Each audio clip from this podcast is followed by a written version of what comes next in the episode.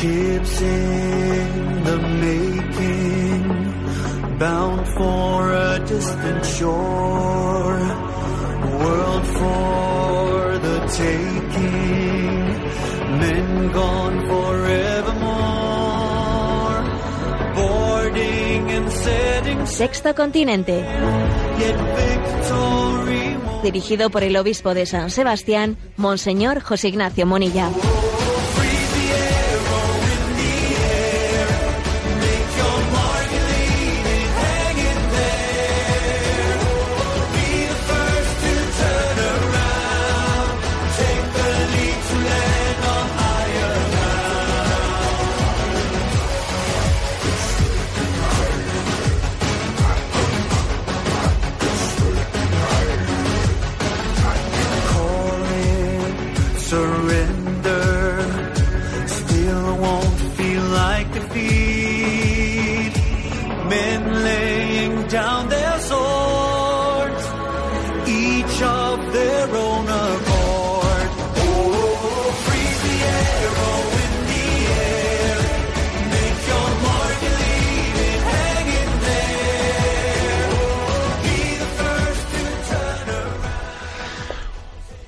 Un cordial saludo a todos los oyentes de Radio María. Un día más, con la gracia del Señor, nos disponemos a realizar este programa llamado Sexto Continente, que lunes y viernes de 8 a 9 de la mañana realizamos aquí en directo en Radio María, una hora antes en las Islas Canarias. Y sí, ya, ya sé que la semana pasada no lo realizamos en directo porque tuvo lugar la semana de ejercicios espirituales de la Conferencia Episcopal Española.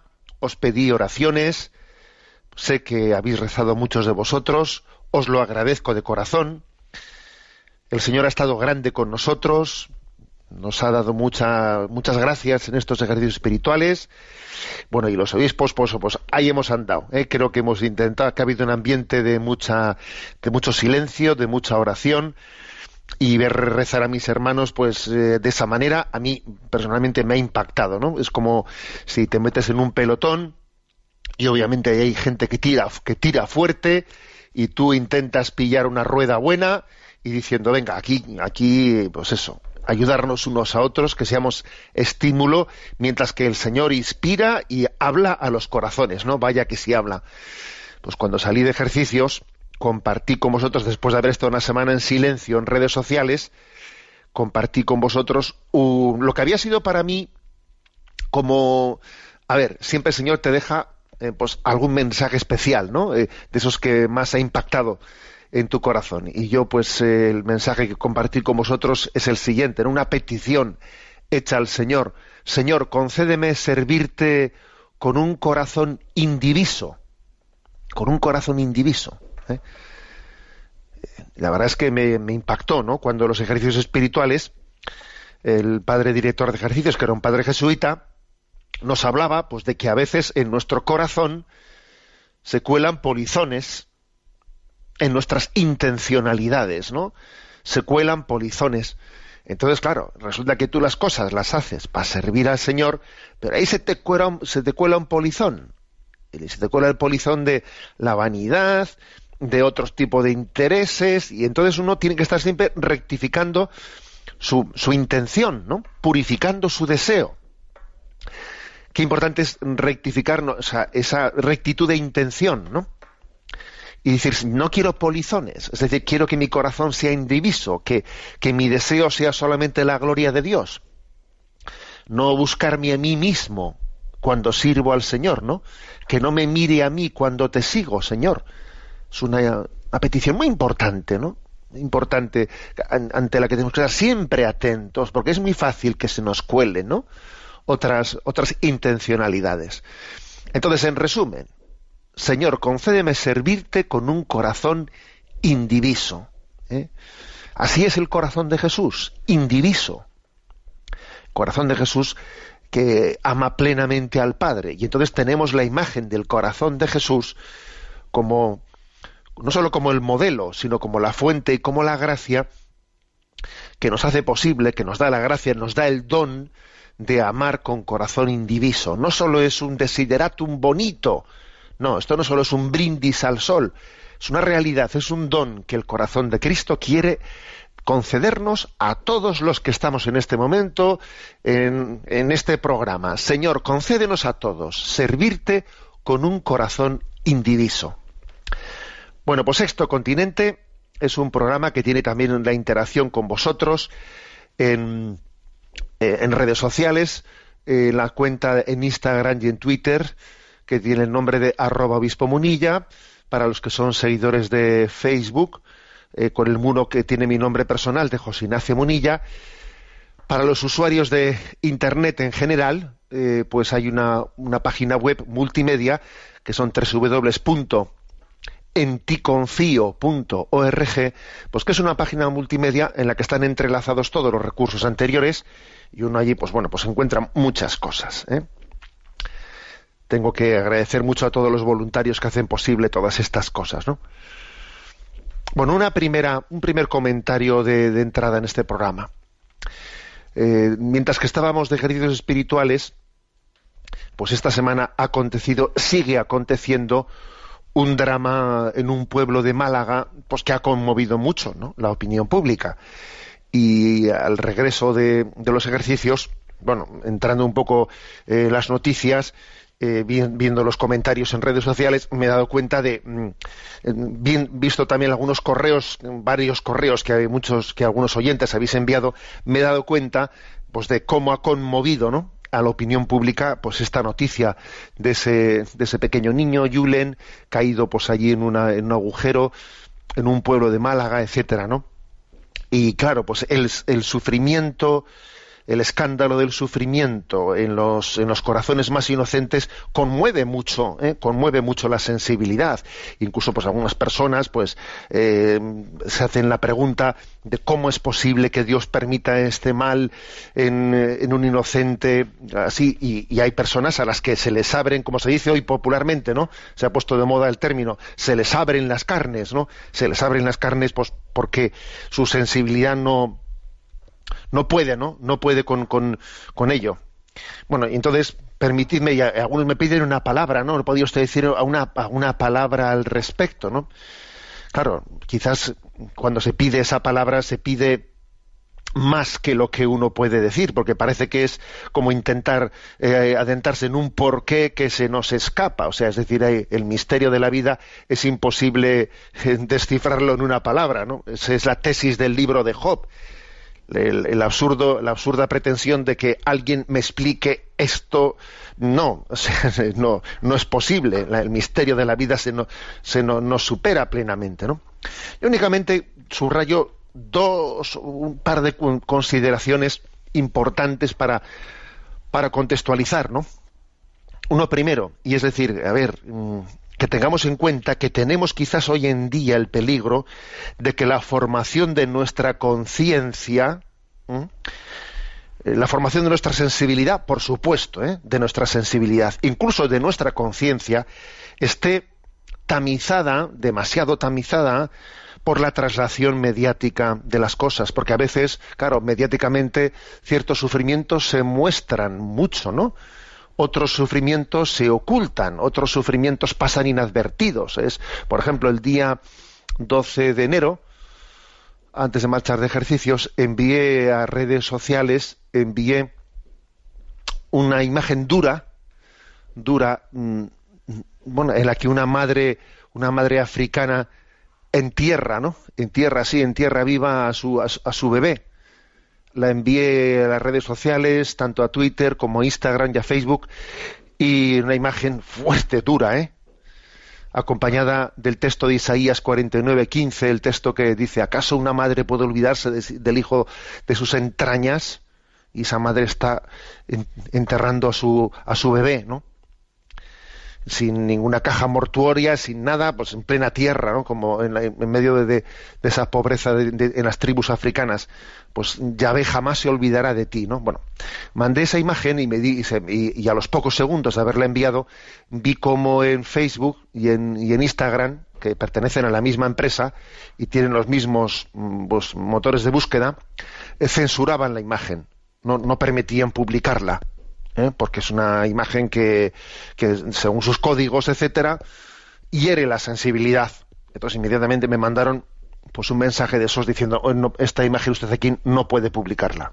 Bueno, entonces la publiqué únicamente en Twitter y para Facebook e Instagram pues busqué busqué bueno, esas otra imagen alternativa para decir lo mismo, ¿no? Que se puede decir lo mismo de, mu- de muchas imágenes y, y publiqué pues una viñeta haciendo referencia a cómo a cómo aquel impacto que tuvo pues aquel niño eh, ahogado, aquel niño Ay- Ayán creo que se llamaba, ¿no? Que apareció ahogado en las playas de Grecia, pues claro, aquello fue un impacto mediático tremendo, un impacto mediático tremendo, aquella fotografía apareció en todos los medios de comunicación, pero claro, va pasando el tiempo y se va desdibujando, desdibujando, desdibujando y con, y con el paso del tiempo se va olvidando, ¿no? Se va olvidando las cosas. Entonces quise, de, bueno, como se censuró esa, esa otra imagen porque, porque se consideró, ¿no? Que era demasiado, eh, demasiado explícita en el sufrimiento, pues eché mano de esa, de esa, de esa viñeta que quería de- decir lo mismo, pero de una manera en la que no, en la que no hiriese tanto la sensibilidad. A ver, que lo que lo que quiero decir con esto es lo siguiente: el hecho de que a veces eh, las realidades duras de la vida eh, se censuran, se censuran, otras veces se olvidan, otras veces eh, se mira para otro lado. Fijaros, por ejemplo, lo que supone el aborto, lo que supone que ayer 200 niños solamente en España, solamente en España fuesen pues rotos a pedazos, ¿no?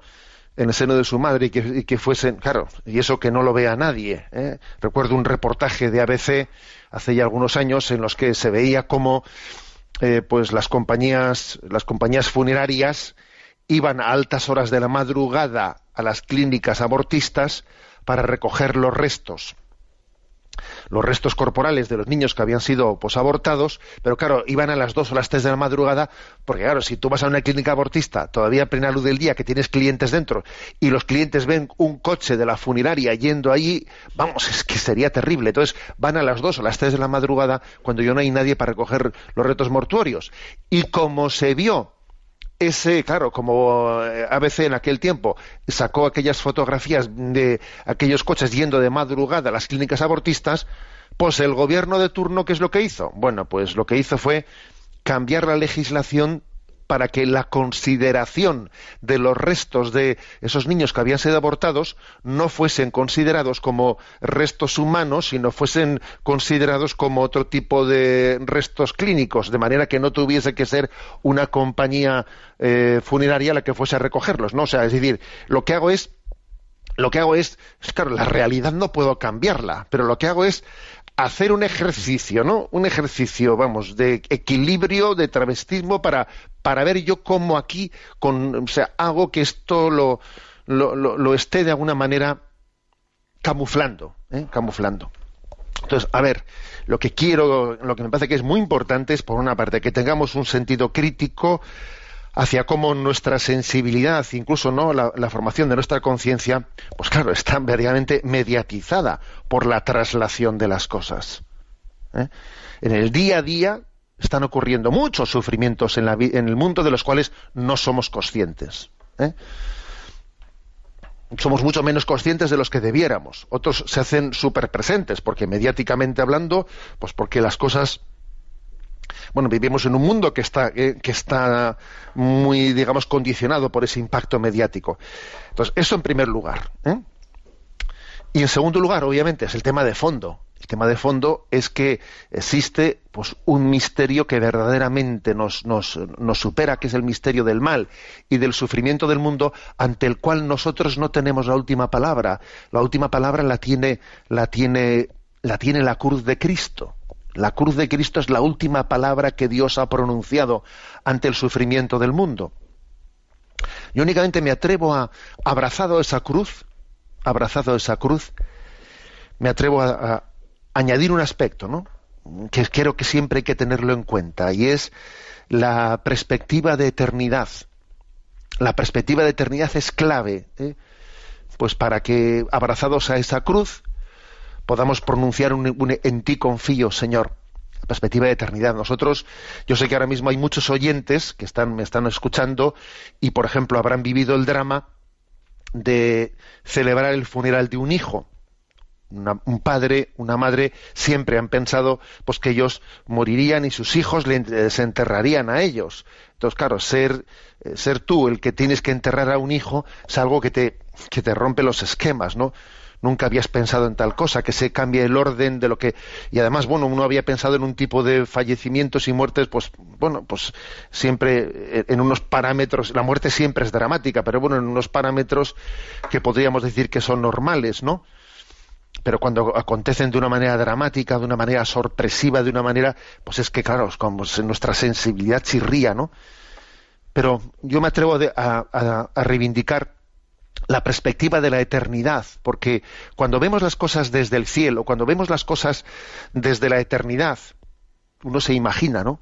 Estando en la eternidad, nuestro encuentro entre nosotros nuestro encuentro en Dios, obviamente allí no parece que vaya a tener tanta importancia quién ha muerto primero, quién marchó primero de esta vida, si fue el padre o fue el hijo, o qué circunstancia fue la que, la que nos llevó de esta vida, si una muerte natural o una, o, una muerte trágica. La perspectiva de la eternidad hace que las cosas las veamos eh, desde otra dimensión. ¿no? Por eso, digamos, ¿no? pues creo que la, lo que tenemos que decir en este momento es que nos abrazamos a la cruz de Cristo, que nosotros mm, solo sabemos que no sabemos, que no entendemos nada, pero que creemos en la bondad del corazón de Jesús, que, que le llevó a ser crucificado por el bien de toda la humanidad y que confiamos en esa providencia, en esa perspectiva que ahora no la tenemos, pero que por la fe podemos asomarnos un poco a verla desde cómo se ven las cosas, ¿no?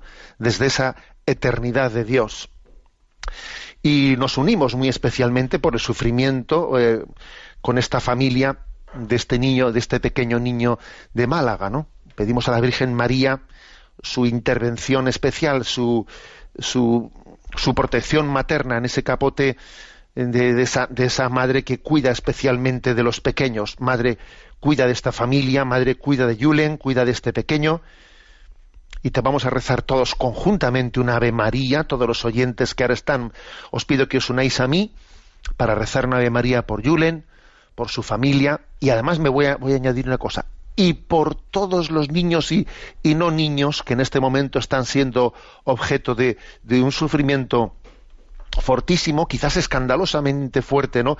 Y que son absolutamente anónimos, no conocidos, que no tienen traslación mediática alguna. Vamos a rezar ese Ave María. Dios te salve María, llena eres de gracia, el Señor es contigo, bendita tú eres entre todas las mujeres, y bendito es el fruto de tu vientre Jesús. Santa María, Madre de Dios, ruega por nosotros pecadores, ahora y en la hora de nuestra muerte. Amén. Bueno, pedimos también especialmente por los que en ese, en medio de ese sufrimiento, pues también el Señor ha llevado en el día de ayer, en esta semana última, rezar por los difuntos, también es siempre una gran obra de misericordia. Escuchamos este canto maravilloso, Pie Jesu. Es un responsorio, eh, una petición de descanso eterno para los que fallecieron, Pie Jesu, interpretada por el Orfeón de Tierra.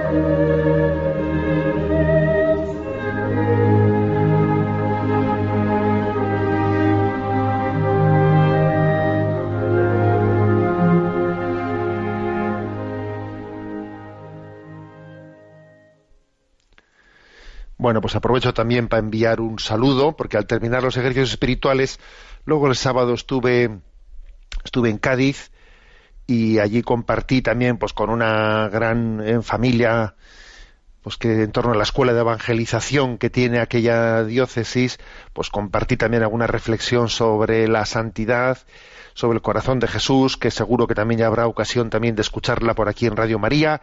Además ya la está puesta, ya está, ya está colgada en pues en el canal de, de iVox de las conferencias, ¿eh? y estará pronto en la página web. Pero vamos, que aprovecho para enviar un saludo a toda esa gran familia gaditana que, de la cual disfrutamos mucho el sábado antes de llegar después a San Sebastián y celebrar ayer pues el día el día patronal de nuestro nuestro querido patrono San Sebastián al cual le pedimos sobre todo la virtud de la fortaleza, que es lo que ayer pedía la oración de, claro, supongo que la mayoría, obviamente, como coincidía con domingo, celebrasteis la liturgia dominical, pero aquí en San Sebastián primaba, por ser el patrono, primaba la, liturgia martirial, y entonces allí la, la, oración colecta pedía el don de la fortaleza que le pedimos al Señor para poder llevar el día a día. Esto que tienes tú entre manos, sí, fortaleza.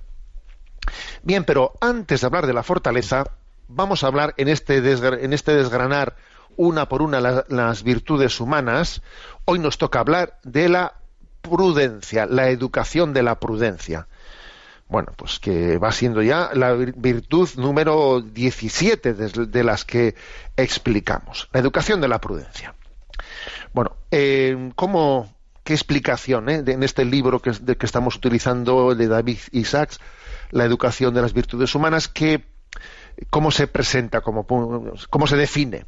Se dice, en el trabajo y en la relación con los demás, bueno, pues el prudente recoge una información que enjuicia, de acuerdo con criterios rectos y verdaderos, pondera las consecuencias favorables y las desfavorables ¿eh? antes, de tomar, antes de tomar una decisión y luego actúa o deja actuar, ¿no? De acuerdo con lo decidido. Esto sería como una definición de qué es actuar con prudencia. Bueno, eh, decir una cosa, eh, Santo Tomás de Aquino y San Bernardo mm, dijeron dos cosas sobre la prudencia que son así muy luminosas. Santo Tomás de Aquino llamó a la prudencia genitrix virtutum, ¿eh? una virtud que, que genera ¿eh? que genera virtudes, o sea, da a luz las virtudes, la prudencia. Todas las virtudes tienen que pasar por el seno de la prudencia para que lo sean. ¿eh? Por eso dice genitris virtutum, ¿eh? generadora de virtudes, engendradora de virtudes. Esta es la prudencia. Interesante, ¿eh? Y San Bernardo lo dice de otra manera. San Bernardo lo llama auriga virtutum. ¿Sabemos lo que es la auriga? Eh, que está, a ver, todas las virtudes son, eh, aquí pone, pone la imagen de cómo alguien va, eh, pues conduciendo ese, esa auriga, la auriga va conduciendo ese carro de caballos y entonces tiene que esa auriga es el, conductor el que sujeta a los caballos no por las riendas pues esa es, esa es la prudencia va sujetando el resto de las virtudes y las va conduciendo auriga virtutum ¿eh? son dos definiciones muy bonitas ¿eh? la de Santo Tomás de Aquino genitris virtutum y la de San Bernardo auriga virtutum ¿no? conductora de los hábitos buenos y madre de las virtudes. Una es madre de las virtudes y otro conductora de todos los hábitos buenos. Es, la, tradición es una es un tesoro, es un tesoro a la hora de conocer la, la realidad, ¿no? Bueno, como siempre se dice, eh, una virtud tiene dos, mm, dos vicios contrarios. Entonces, los vicios contrarios de la virtud de la prudencia son la negligencia o la imprudencia, por un lado, ¿no? ¿Mm? La negligencia suele estar ligada a, pues eso, a miedo, pereza, ¿eh? y entonces uno por miedo, por pereza se queda, es negligente y no es prudente. Y por el lado contrario, el imprudente en el sentido de lanzado, ¿eh? es aquel que por precipitación, inconsideración, ¿eh? pues se lanza de una manera eh, eh, pues no discernida por una falta de dominio de sus pasiones. Entonces, bien sea por negligencia o bien sea por imprudencia, en ese sentido de, precipitado, por negligente o por precipitado, son, digamos, los dos pecados posibles contra la, contra la prudencia, ¿no? Y además también añadir una cosa, y es que existe lo que llamamos falsa prudencia. Ojo con la falsa prudencia. ¿Qué se suele entender por falsa prudencia? Bueno, pues es mm, cuando nuestra actuación se pone al servicio del egoísmo, que aprovecha los recursos más aptos para alcanzar fines torcidos, ¿no? Entonces, desde esta perspectiva, ¿no? Cuando alguien, cuanto más eh, falsa prudencia tiene, más agrava las cosas, porque en el fondo no es una verdadera prudencia, sino que es una manera retorcida de, de ponerlo todo al servicio de su plan egoísta. ¿eh? Bueno. Entonces, estos son, digamos, los, eh, los, los, dos vicios opuestos a la prudencia, son la negligencia o la precipitación. ¿eh? y, ojo con la falsa prudencia. Bien, el desarrollo de esa virtud, de la prudencia, pues para intentar un poco descifrarlo, se suele distinguir como tres momentos, ¿no? Para poder ser prudente es importante un conocimiento profundo de la realidad, un enjuiciamiento, ¿no? Pues también eh, profundo, equilibrado, y una capacidad de decisión ¿eh? también clara y diáfana. Entonces, primero, conocer la realidad.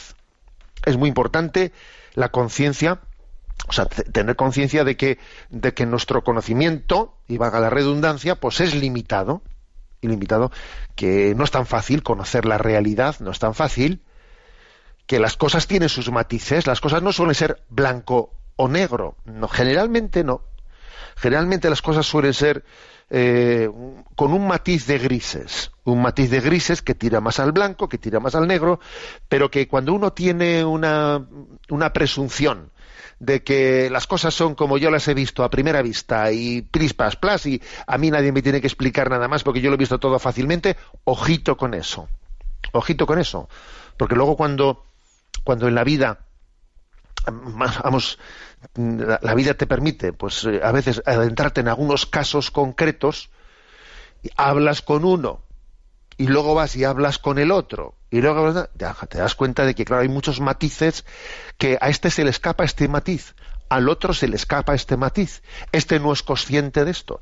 Y tú que por lo que sea en alguna circunstancia te ha tocado hablar con todos dices cómo tiene cada uno una, una visión parcial de las cosas ¿Eh? Por eso, lo primero para poder ser prudente es decir, ojo, yo tengo que tener una, una, perspectiva más, más, amplia de las cosas, ¿no?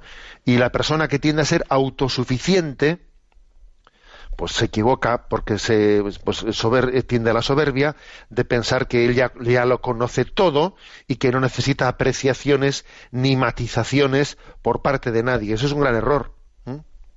Un gran error. No se trata de, de jugar al subjetivismo, ¿eh? en absoluto. No, no, no se trata de eso, pero se trata de, darse cuenta de que tenemos que ser humildes y pacientes para conocer la realidad con más profundidad. Entonces es importante educar en la capacidad de observación, educar en la capacidad de distinguir los hechos de las opiniones, de distinguir lo importante de lo secundario, de aprender a seleccionar fuentes para, conocer la, la verdad, ¿no? Eh, cuidado a ver si tengo prejuicios, que aquí los prejuicios nos, no me impiden conocer bien las cosas. Eh, entonces, bueno, pues esto es muy importante.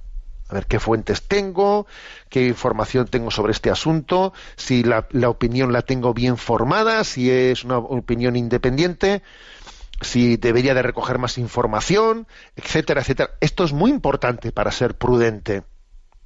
Es muy importante que el conocimiento sea profundo, que dediquemos el tiempo y el esfuerzo que haya que dedicar para conocer en profundidad. ¿eh? Segundo lugar, eh, el desarrollo de esta virtud de la prudencia requiere también saber enjuiciar, capacidad crítica, capacidad crítica, saber enjuiciar y, y decir que la capacidad de enjuiciar pues está compuesta pues, por dos elementos principalmente, ¿no? El primero es tener criterios. Claro, si no tienes criterio, ¿cómo vas a enjuiciar? ¿Eh?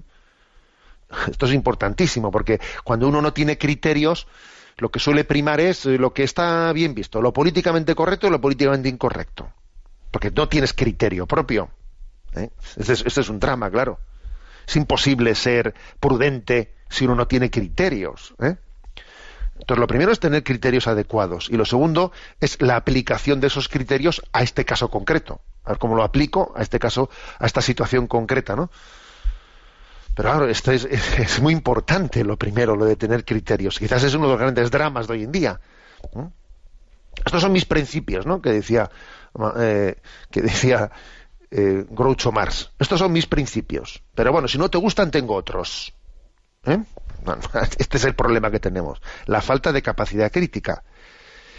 El criterio, a ver, para poder tener criterios adecuados, hay que decir que eh, Joseph Piper, pues un gran filósofo, por cierto, fallecido no hace mucho, Joseph Piper, insiste él, ¿no? Como para poder ser prudente hay que amar, hay que amar. ¿Por qué? Porque el criterio, eh, el criterio es, principal es el qué hace bien a la gente. Esto me va a hacer bien, le va a hacer bien al prójimo. ¿Sí? Para eso tú tienes que amar a las personas. Para poder ser prudente uno tiene que amar. ¿Esto va a ser para bien o no va a ser para bien? Yo lo que quiero es el bien de las personas, quiero el bien común. Entonces, si yo no amo, no puedo ser prudente. Porque lo que buscaré será pues, mi egoísmo. Para poder tener criterio hay que amar, desear el bien común. Y todos uno así disciernen esa clave. Esto va a tener, esto va a ser bueno para las personas, va a ser bueno para ellas. Esto no va a ser bueno, esto le va a hacer mal. Aunque le guste, pero luego al final le va a hacer mal. Eso, eso es tener criterios. En el fondo, el criterio está eh, conformado pues, por, por, el amor, por el amor que desea ¿no? y busca el, el bien común. ¿eh? Bueno, esto en cuanto a capacidad crítica y de, de saber enjuiciar y decía que, que bueno que conocer que el desarrollo de la virtud de la prudencia es conocer la realidad saber enjuiciarla y finalmente decidir tomar decisiones porque también es muy importante el decidir. Hay personas que sufren con esto sufren porque no tienen una fácil decisión porque tienen un punto de inseguridad en el que madre mía llegado el momento de decidir me armo sufro me armo un lío y ahí me quedo atorado. Otros eh, otros les pasa lo contrario que no disciernen suficientemente no la prudencia supone eh, bueno poner en marcha estos estos actos pero no basta con enjuiciar hay que tomar también una decisión consecuente. Y para ello habrá que prever las consecuencias de la decisión tomada, porque la acción no siempre sigue claramente a un enjuiciamiento. A veces uno enjuicia, pero la decisión posterior, pues a veces hay que posponerla un poco. Hay que posponerla, pero, pero lo importante es que se posponga por algún tipo de razones, no por mi inseguridad interior. Ojo, si, se, si yo pospongo las cosas meramente por mis miedos, mal asunto. A veces sí que hay que posponer, pero tiene que ser por, por unas razones de tipo eh, objetivo. Podría pensarse que el hombre prudente es el que nunca se equivoca porque nunca toma decisiones. Pues no, eso es falso. Eso es falso. El que nunca toma decisiones ¿eh? Eh, se está equivocando. El prudente es el que sabe rectificar sus errores. Es prudente porque prefiere no acertar 20 veces ¿eh? antes que dejarse llevar de un cómodo abstencionismo. Sea, ojo con el cómodo abstencionismo. A veces sí hay, hay, razones para posponer las cosas, pero que no sean tus miedos, que no sean tus tu, que, tu no tolerancia a, a ver si voy a fallar y si fallo entonces voy a quedar mal. Es que a veces no hay más remedio que tomar ¿no? pues una, una decisión en la que uno asume un riesgo y si veo que me he equivocado rectificaré rectificaré porque a veces acertar también supone probar a veces ¿eh? acertar supone probar bueno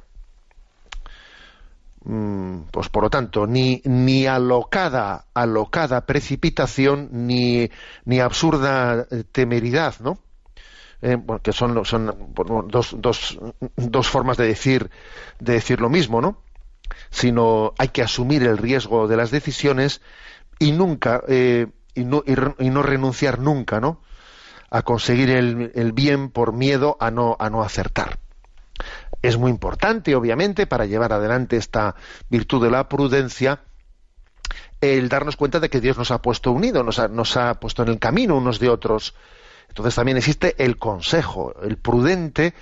El prudente no solo es el que sabe aconsejar, sino el que eh, se sabe dejar aconsejar. ¿Eh? La prudencia no solo sirve para dar consejos a los demás, ¿eh? la prudencia también se tiene que visualizar en saber pedir consejo y, y saber dejar aconsejarse. Bueno, pues esto en cuanto a las reflexiones de la educación de la prudencia. Como es, es eh, ya costumbre, en el apartado píldoras de la página web en ticonfío.org iréis encontrando, pues bueno, ahí sacamos como unas piezas aparte, de la explicación de cada una de estas virtudes. Bueno, y tenemos y tenemos también nuestro nuestro segundo descanso musical. Hay que decir que algunos oyentes que son más cinófilos, que yo, como uno de los programas anteriores, eh, hablé de, de, esa- de ese estreno que se ha realizado en bastantes en bastantes cines españoles, ¿no? Se ha, se ha realizado pues uno de los estrenos de mm, de esa de esa película eh, Dios Dios existe, ¿eh? Eh, a ver si no sé exactamente, ahora os diré si ese es el título de la película. Bueno, pues eh, es la tercera parte, ¿no? Mm, la que se ha estrenado y algunos eh, oyentes que son muy cinófilos pues, me dicen que ojo que existe la primera y la segunda parte de esa película que es mm, eh, me dicen bastante mejor eh, que la que la tercera bueno y me envían unos de ellos su una de sus canciones una de sus melodías principales él te sostiene que vamos a escucharla La gente pregunta por qué defiendes tu fe. Te dicen que no, que no existe Dios. Pensabas que no iba a pasar, que todo iba bien, mas no callarás no te callarán. No es fácil no ponerse de pie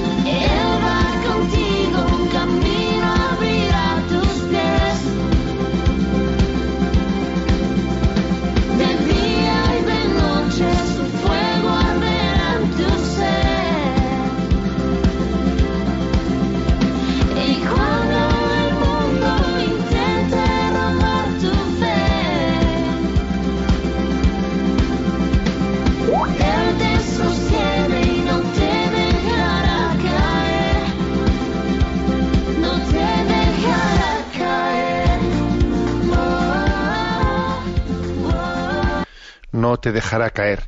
Había dicho mal el- la canción. La canción no es Dios existe, sino Dios no, perdón, la canción, la película. Dios no está muerto. Ese es el título de esa película que tiene tres entregas, ¿no? Ahora está en el cine la tercera, pero Dios no está muerto tiene también la primera y segunda versión que se puede también acceder a ella desde, desde internet. Bien, pues decir también una cosa, que estamos de aniversario, ¿eh? Estamos de aniversario el día 24 de, de enero, es San Francisco de Sales, es patrono también de los periodistas, y pues decir que Radio María tiene un aniversario muy especial en su llegada a España. Su llegada a España tuvo lugar, pues en torno a esta fiesta de San Francisco de Sales, pues hace 20 añitos, 20 años de Radio María. Y tenemos que darle muchas gracias al Señor, ¿no? Por estos 20 años, porque mira, la providencia lo sabía todo, todo estaba escrito. El Señor sabía, eh, pues el tsunami de secularización que venía a España. El Señor lo conocía. El Señor sabía el embate que iba a venir en estas últimas décadas que esto iba a ser tremendo, ¿no? Para arrancar nuestras raíces cristianas, etcétera, etcétera. Y entonces el Señor dijo, a ver, ¿cómo llevo yo adelante, esta tarea? Y el Señor dijo, bueno, pues voy a enviar Radio María. Voy a hacer llegar Radio María ahí a España.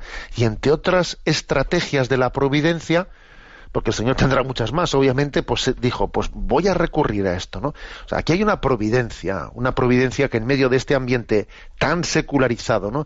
De tanta, bueno, pues eso, politización que parece esto pues una, una lucha de carneros que de darse golpes no unos contra otros para al final no sacar nada y todos en el fondo estar contagiados de la misma ideología pero todos enfrentados. Venga y por otro lado frivolidad frivolidad frivolidad en la frivolidad todos estamos de acuerdo ¿eh? eso sí en la frivolidad todos nos peleamos políticamente pero en la frivolidad todo el mundo de acuerdo no en el sinsentido de la vida materialista hay todo el mundo de acuerdo. Bueno pues que llegue Radio María no y que Dios tenga un designio de, de decir algo tan diferente, algo tal, tan libremente eh, fundado, ¿no? En la revelación de Dios, pues es un milagro. Y van a ser 20 años, ¿eh? 20 años en torno a esta fiesta de San Francisco de Sales, de este día 24 de enero, y tenemos un año en el que tenemos celebraciones diversas, ¿no? De este aniversario, bendito sea Dios, ¿sabes? Yo que- quería deciros esto, y sé que lo escucháis conscientes de ello. Bendito sea Dios, ¿no? Que, lleva adelante su, su designio de evangelización. Bueno, tenemos nuestro rincón del DOCAT. Punto 106. ¿Qué significa libertad? Ser libre es lo que diferencia al hombre de los animales y lo que hace que se parezca en cierto modo a Dios. Solo el hombre es libre, so- perdón, solo el hombre libre es capaz de asumir responsabilidades. Y es precisamente ser libre, en tanto que persona, lo que hace al hombre único. Dentro del marco de posibilidades todos podemos realizar libremente un trabajo o atender una vocación personal, es decir, podemos irnos o quedarnos, hacer esto o dejar de hacer aquello. Es un derecho primario del hombre el que no vea restringida aquí su libertad sin fundamento. Cualquiera debe poder profesar libremente sus propias ideas religiosas, culturales y políticas. Se le ha de poder decidir libremente la opinión propia. Para ella tiene que existir el marco de un contexto jurídico que lo haga posible, es decir, que garantice al hombre tal libertad y que le impida poseer la libertad de los demás. También deben verse regladas dentro de un marco ordenado las aspiraciones de libertad que han de orientarse dentro de los límites del bien común y alejarse de ansias destructivas. Bueno, esta es la pregunta de ¿qué significa libertad? Menuda pregunta. ¿eh? La primera parte de la respuesta la ha dedicado a insistir cómo en la libertad vemos claramente la dignidad del hombre comparativamente con el resto de la creación. Entre toda la creación, solamente el hombre, el ser humano, es libre. En ese sentido vemos claramente que existe una imagen y semejanza de Dios en el ser humano que no existe en el resto de la creación, en el resto de los animales. ¿eh? No, pues unos animales pueden tener unos sentimientos irracionales, unas emociones, claro que los tienen, pero no tienen libertad, no tienen voluntad, no tienen entendimiento, no, eso no. O sea, la, la libertad la tiene el hombre. El hombre no está plenamente condicionado por sus instintos como lo está el animal. El animal inevitablemente está condicionado por sus instintos. El hombre no. Y esto, y esto obviamente nos, nos, hace caer en cuenta de que, ¿por qué es esto así? Porque somos imagen y semejanza de un Dios que, que eh, dijo, no, yo soy el que soy, y tiene una identidad propia, una libertad de la cual nosotros somos partícipes de ella. Somos imagen y semejanza por participación del que dijo yo soy el que soy. Y eso no lo puede decir un animal, lo puede decir el hombre porque participa de esa, de esa identidad de Dios, de ese ser personal que es Dios. Los animales no son persona, el hombre sí es persona porque es imagen y semejanza de Dios. Y por cierto, esto, también es, eh, o sea, no solamente Dios es el que explica, ¿no? El que funda nuestra inteligencia, nuestra libertad, sino que nuestra inteligencia y nuestra libertad terminan demostrando la existencia de ese Dios. Es que la demuestran, es que ¿cómo es posible que la inteligencia y la libertad humanas hayan salido de la no inteligencia y de la no libertad? A ver, o sea, ¿cómo, cómo van a salir la inteligencia y la libertad nuestras por evolución? ¿Por evolución de dónde? ¿Cómo va a salir mi inteligencia fruto de una evolución de la no inteligencia? A ver, ¿cómo va a salir mi libertad fruto de la evolución de una evolución ciega de una no libertad? Es que lo que no, de donde no hay no se puede sacar. Mi inteligencia y mi libertad tienen que haber salido de una inteligencia y de una libertad superiores a la mía, por supuesto. Es que este razonamiento que estoy haciendo, eh, como se dice popularmente, es de cajón de madera. Entonces, eh, es que ver la dignidad del hombre nos remite, ¿no? Nos remite a- al hacedor y nos remite a una libertad y un entendimiento infinitos de los cuales nosotros estamos participando. ¿eh? Bueno, entonces lo primero que afirma, que afirma ¿no? el punto del DOCAT. Y lo segundo, claro, que ese gran don, ese gran don es una gran responsabilidad, porque claro, ser, tener ese- esa libertad nos hace capaces, pues de lo mejor y de lo peor. Ahora, Dios, Dios nos ha creado libres, yo siempre digo que, que si Dios mm, sa- sabía las consecuencias negativas que se iban a desprender de habernos creado libres, y a pesar de eso lo hizo, es porque él sabía que las consecuencias positivas que se iban a derivar de la libertad eran muy superiores a las consecuencias negativas. Esta es una reflexión que yo me hago. Y alguno dice, bueno, ¿y entonces por qué no hizo una libertad que solamente sirviese para una cosa y no para la otra? Ya, entonces no eres libre, es que la cuadratura del círculo no existe. ¿eh? Pues, Pero, pero era mucho mayor, mucho mayor el bien que se deriva de ser libre que el, el mal al que se hubiese renunciado de mm, evitando el que seamos libres, ¿no? De, de nuestra libertad se derivan obras muy buenas, muy buenas. Tú ahora mismo estás haciendo cosas muy buenas con tu libertad. Y, vio Dios que era bueno, y Dios no se arrepiente de haberte hecho libre, porque se da cuenta de que, de que eres capaz, de que estamos siendo capaces de hacer muchas obras buenas, que también las hacemos malas. Esa es nuestra gran batalla. Estamos, estamos en plena batalla de redención de nuestra libertad. La libertad también necesita ser redimida. Necesita ser redimida.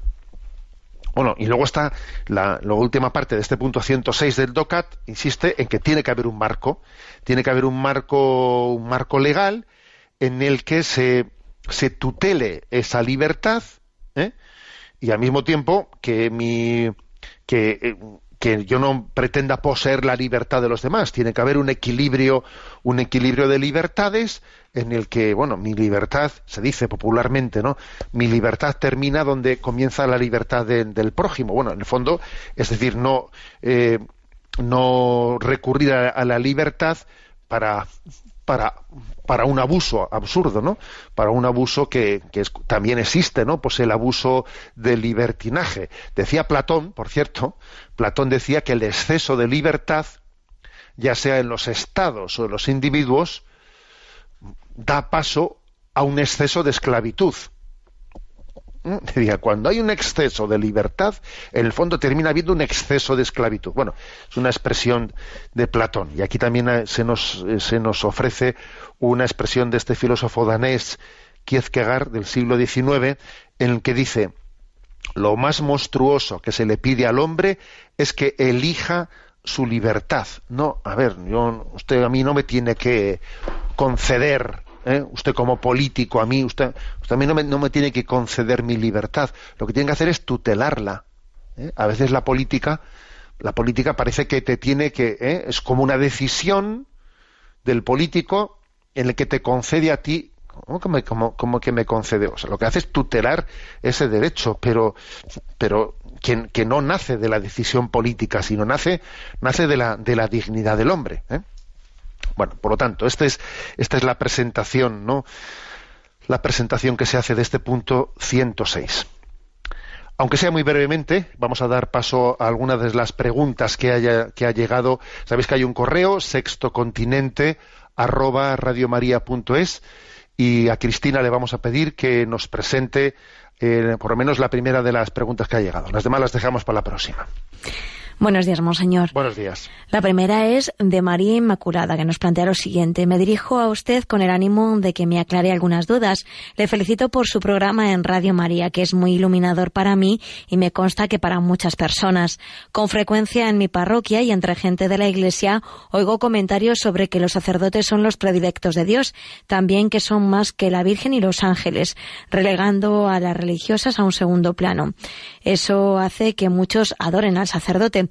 Soy consciente de que sin ellos no habría Eucaristía, pero también el Señor dijo que el más importante entre nosotros es el que más sirve. Perdone mi ignorancia, pero esto hace que a veces se subestime a las religiosas que han dado también su vida y hasta renuncian a todo más que un sacerdote, porque muchas de ellas no ven a sus familias en años. Una vez más, perdone mi atrevimiento, pero me duele este favoritismo que hace querer en muchas personas tener un hijo sacerdote, pero no una hija religiosa. Bueno, pues es interesante lo que dice María Inmaculada y creo que tiene razón. Eso de que en algunos contextos católicos, ¿eh? católicos, sea más fácilmente admitido que hoy en día tengas un hijo sacerdote que una hija religiosa, en algunos contextos, ¿eh? en otros ya sé que no. Pero en algunos contextos es verdad. Y es verdad porque en el fondo, eh, pues eh, se valoran las, las vocaciones desde una perspectiva meramente practicista, practicista, y no se valoran las vocaciones como un don, un don de Dios, un don de Jesucristo. Y entonces desde ese utilitarismo eh, se valora más eh, el sacerdocio que la vida religiosa o no digamos nada pues eh, la vida activa que la vida contemplativa es decir que son son visiones verdaderamente de tejas para abajo y no de tejas para arriba ¿eh? y además voy a decir una cosa las vocaciones cuando entran en crisis suelen entrar en crisis todas al mismo tiempo ¿eh? y cuando se recuperan las vocaciones tienen que ser todas las que se recuperen al mismo tiempo porque, porque en el fondo la crisis vocacional no es la crisis de una vocación, sino de todas en concreto. Y la vocación de la religiosa a ser esposa de Jesucristo es clave, clave, clave. Es, es el corazón del corazón del Evangelio. Ojo, que los sacerdotes necesitamos beber de, esa espiritualidad de la, de la esposa de Cristo. Porque un, porque un sacerdote que en su vocación está casado con la Iglesia, al servicio de la Iglesia, no podrá ejercer bien su sacerdocio si no tiene también un desposorio en su alma con Cristo. Luego, aquí todas las vocaciones se iluminan mutuamente. Y estoy de acuerdo con, con María Inmaculada en el que a veces, en determinados contextos, ¿eh? Pues parece que hay mayor crisis si mi hija va a ser religiosa que si mi hija va a ser sacerdote. Pero bueno, pero eso, eso, eso es juzgar las cosas desde, desde qué ojos, desde qué perspectiva, ¿no? sin tener conciencia alguna de lo que son de lo que es el don de Jesucristo. Bueno, tenemos el tiempo cumplido. La bendición de Dios Todopoderoso, Padre, Hijo y Espíritu Santo descienda sobre vosotros. Alabado sea Jesucristo.